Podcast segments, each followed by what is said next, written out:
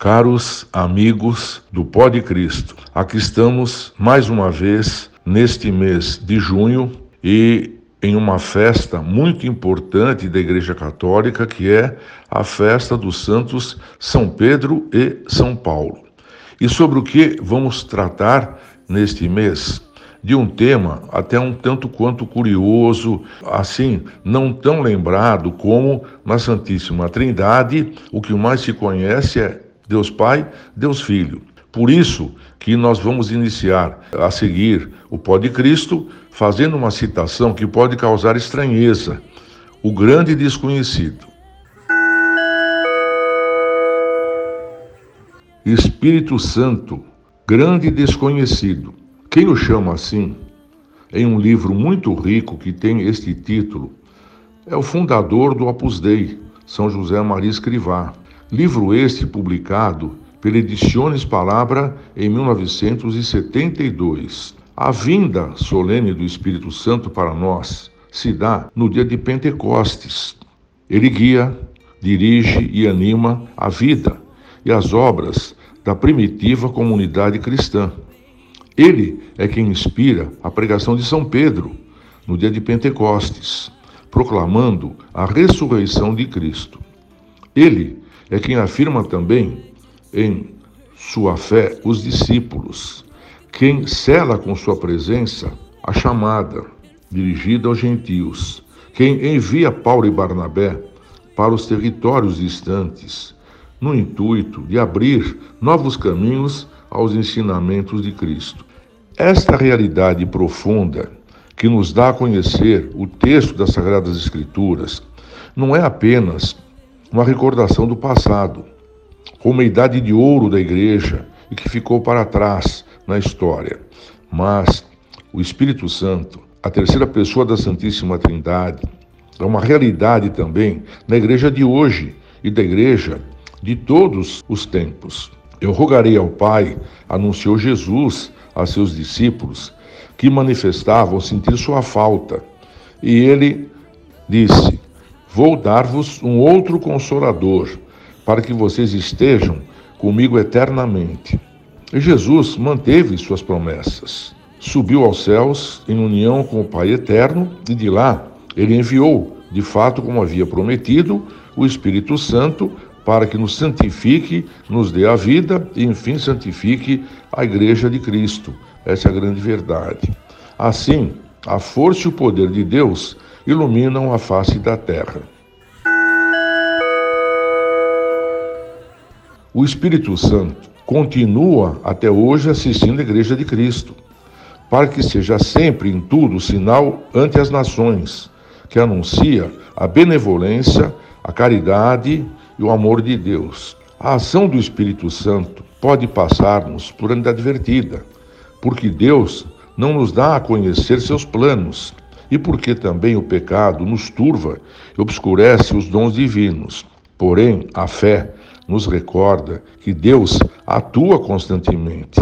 É Ele quem nos criou e nos mantém como seres, que com sua graça conduz a criação toda para a liberdade e a glória dos filhos de Deus. Quando vier o Espírito de verdade, dizia Cristo aos discípulos, aos apóstolos, me glorificará porque receberá de mim as verdades da fé e vos anunciará todas elas. Não pode haver por isto fé no Espírito Santo, senão a fé em Cristo, na doutrina de Cristo, no sacramento de Cristo e na igreja de Cristo.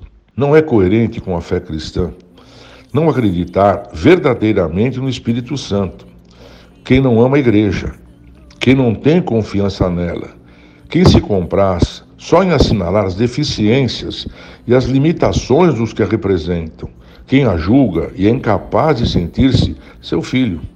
Antes que Cristo fosse crucificado, escreve o grande São João Crisóstomo, também denominado Boca de Ouro, por suas pregações muito retas e sensatas e cheias de autoridade. Não havia nenhuma reconciliação.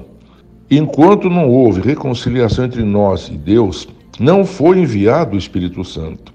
E a ausência do Espírito Santo era sinal da ira divina, que tantas vezes se manifestou na história da humanidade, da cristandade. Agora que nós estamos eh, e sabemos do seu envio, não duvidamos jamais da reconciliação. Porém, se hoje ele é totalmente conhecido e confirmado pelo Pai e pelo Filho, se pode dizer seguramente de sua total presença lá atrás, quando ocorriam os milagres, quando eram ressuscitados os mortos e curados os leprosos, e andavam de novo os coxos. Ali, o Espírito Santo estava presente. Essa é a grande verdade. E como saber agora que ele está realmente presente entre nós? Ao rezar, com efeito, dizemos, Senhor Jesus, pois ninguém pode invocar Jesus como Senhor se não é no Espírito Santo. Se o invocamos, é porque é o Espírito Santo que nos leva, que nos coloca na presença dele para falar com ele. Se ele não existisse, o Espírito Santo, não poderíamos rezar com confiança, nem um Pai Nosso, nem uma Ave Maria sequer. Se não existisse o Espírito Santo, não poderíamos chamar Pai a Deus, pois ninguém pode invocar a Deus como Senhor se não for através do Espírito Santo, ou também, como é conhecido, sob o nome de Paráclito. Se não existisse o Espírito Santo, não poderíamos rezar com confiança, o Pai nosso que estás no céu, santificado seja o vosso nome. Vem dele a inspiração para isto. Quando invocamos, pois, a Deus Pai, recordamos que foi o Espírito Santo que, ao mover sua alma, lhe deu esse poder de orar assim. Se ele não existisse presente, uh, e se ele não estivesse presente, a igreja não existiria. Porém, se a igreja existe, é certo que o Espírito Santo não falta, não abandona, está com ela. E também algo muito importante, isso sim é um pouco mais lembrado, um pouco mais conhecido, são os dons do Espírito Santo. Só o Divino Espírito Santo pode difundir em nossas almas os seus sete dons, tão famosos, tão conhecidos, os sete dons do Espírito Santo, que podem ser considerados uma pauta de vida para chegarmos ao céu. Essa é a grande verdade, a termos um bom relacionamento com Deus, apesar dos pesares, apesar das nossas fraquezas, nossas falhas, nossa incapacidade de, por nossa própria conta, mantermos uma relação mais séria, mais forte, mais firme com Deus, Deus Pai, Deus Filho e agora com o Espírito Santo. Eles são como que o toque da mão de Deus, os dons, do amor de Deus nas almas, um toque forte e delicado e delicado que nos transforma em filhos de Deus, empenhados sinceramente na busca, na procura da santidade. Esse é o grande objetivo nosso e é também a grande preocupação da Divina Trindade, o Deus Pai, Deus Filho, Deus Espírito Santo, que nós sejamos santos, como eles são santos, como Cristo mostrou aqui é, materializado como pessoa igual a nós aqui, de que é possível ser santo, apesar da nossa distância imensa da autoridade divina, do Espírito. Todos os que são conduzidos pelo Espírito Santo de Deus, diz São Paulo, são filhos de Deus. Vinde Espírito Santo, concedi a todos fiéis que em vós confiam os seus sete dons sagrados é uma solicitação que a igreja constantemente faz. Vinde Espírito Santo, enche os corações dos vossos fiéis, e assim sucessivamente, em outras ejaculatórias ou orações um pouquinho mais longas.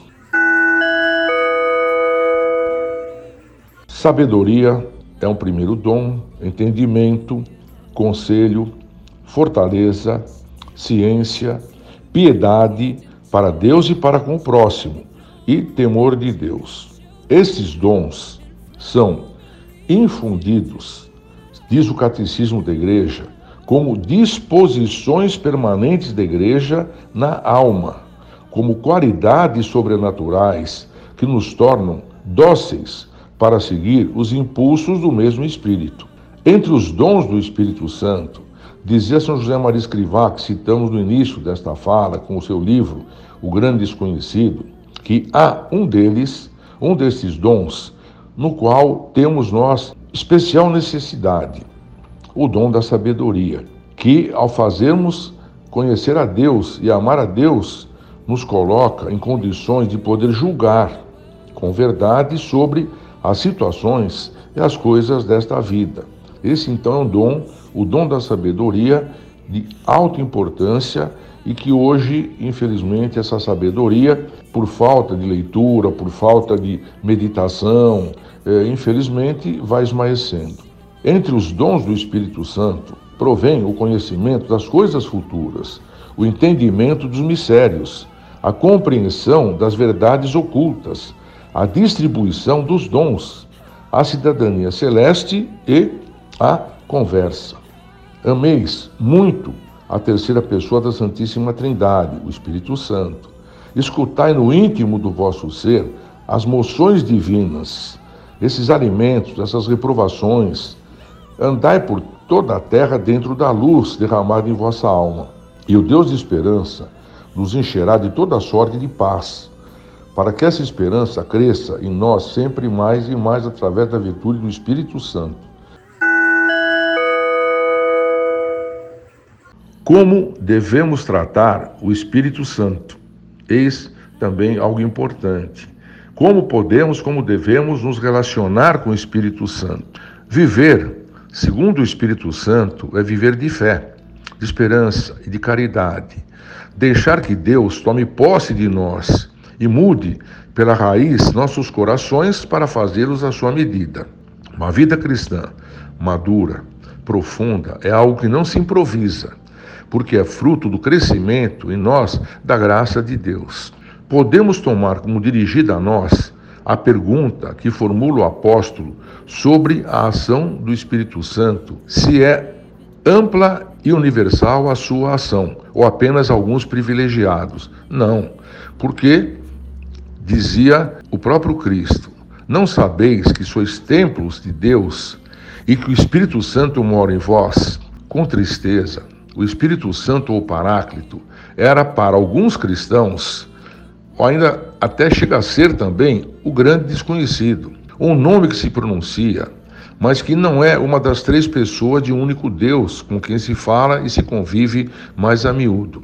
Mas faz muita falta que o tratemos com assídua simplicidade, com confiança, como nos ensina a fazer a igreja através da liturgia, onde sempre toda a liturgia está presente ou estão presentes as três pessoas da Santíssima Trindade, a Trindade divina, Deus Pai, Deus Filho e Deus Espírito Santo, que é o fruto, como se diz também, do amor do Pai pelo Filho e que resulta esse amor no Espírito Santo. É como se um pai ou uma mãe dessem seu filho, vamos supor assim, para uma missão, para um destino, para concretizar ainda que seja de uma maneira geral, um estilo de vida que nos impulsione a tratar o Espírito Santo e com ele o Pai e o Filho, podemos fixar-nos em três realidades fundamentais: a docilidade, sermos dóceis ao Espírito Santo, a vida de oração. Sem oração, não existe vida em Deus, não existe vida espiritual. E a união com a cruz. Também nem tudo como para Cristo não foram alegrias, não foram é, coisas plenas na sua realização, mas ele morreu, ele culminou o, a sua vida aqui na terra de uma forma dura, dolorosa, que muitos até não, não aceitam. Por quê? Se Deus era o Todo-Poderoso, ele teria que morrer desta forma, mas é uma prova de amor que ele dá a nós, dizendo: Eu dei a minha vida por vós. E dizia também ele: quando eles demonstravam medo de que Cristo já estava partindo para a eternidade, para o céu, para se encontrar com seu Pai. O que ele disse? Olha, se vocês não entenderem que eu preciso ir, eu não, não conseguirei, não poderei mandar para vocês o Paráclito, aquele que vai lhes contar, vai fazer entender a verdade.